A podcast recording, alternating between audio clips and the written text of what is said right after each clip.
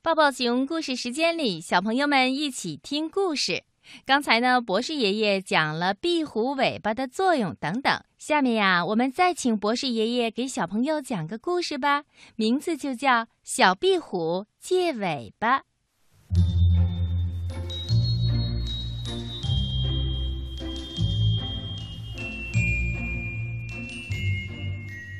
有一只小壁虎啊，在墙角里捉蚊子的时候，一条蛇藏在它的背后，趁小壁虎不注意，一口咬住了它的尾巴。小壁虎吓了一跳，使劲一拽，拽断了尾巴，它才逃了出来。没有尾巴多难看呢，小壁虎想，向谁？去借条尾巴呢？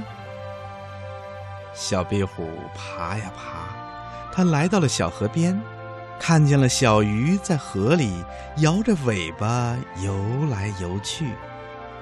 小壁虎说：“小鱼姐姐，小鱼姐姐，您的尾巴借给我行吗？”小鱼说：“不行啊，不行，我要用尾巴拨水呢。”没有尾巴，我就不能游泳啦。小壁虎没办法，它又爬呀爬呀，爬到了大树上。它看见了一头老黄牛，甩着尾巴在树下吃草呢。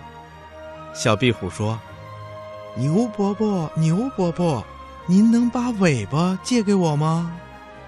老黄牛说：“哞儿。”不行啊，不行！我要用尾巴赶苍蝇啊！小壁虎没办法，它又爬呀爬呀，爬到了屋檐下。它看见燕子摆着尾巴在空中飞来飞去。小壁虎说：“燕子阿姨，燕子阿姨，您把尾巴借给我行吗？”燕子说。不行啊，不行！我要用尾巴掌握方向呢。小壁虎到处借不到尾巴，心里很难受。